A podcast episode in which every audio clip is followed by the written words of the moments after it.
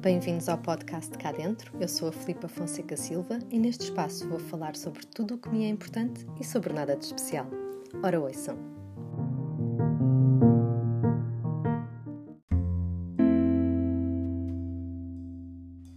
A mercearia portuguesa. A memória olfativa é mais duradoura do que qualquer outra. Tem o poder de nos transportar para momentos que irrompem de tal forma vívidos que até parece que entramos numa máquina do tempo. Não é por isso de estranhar que, volta e meia, lugares que visitámos há várias décadas surjam inteirinhos à nossa frente com uma simples inspiração. Aconteceu-me recentemente, enquanto passeava à noite pelas ruas quase desertas de Évora. Ao passar por uma porta fechada, que nem reparei ser de um estabelecimento, senti sair pela ventoinha do respirador o bafo quente e doce de uma pequena mercearia, como as que costumava frequentar na minha infância. Era um cheiro a fruta, pêssegos, uvas, alperces talvez, com um toque floral de detergente de roupa. Um cheiro que não se encontra muitas vezes nas grandes cidades, onde estes estabelecimentos estão a desaparecer tão depressa como a floresta amazónica às mãos do Bolsonaro.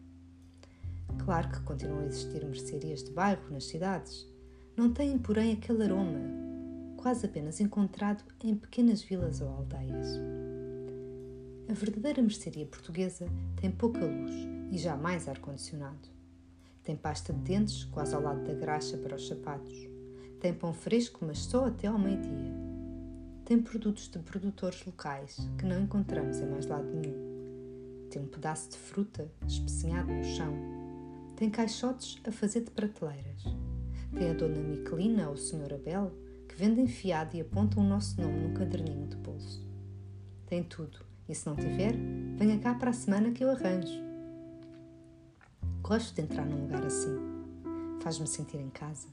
Ao contrário das novas mercearias geridas por indianos ou paquistaneses, que muitas vezes nem falam português, ou das mercearias de decoração contemporânea, que investem em produtos tradicionais misturados com artigos gourmet estrangeiros, tudo inflacionado para condizer com o bolso dos estrangeiros que se mudam para cá aos magotes, porque é tudo tão barato e pitoresco para os seus ordenados de 4 dígitos e IRS de 10%. Ou ainda as, das mercearias que não passam de supermercados de grandes grupos em miniatura, com luzes intensas e cartazes publicitários, prateleiras organizadas e um tapete rolante para as compras.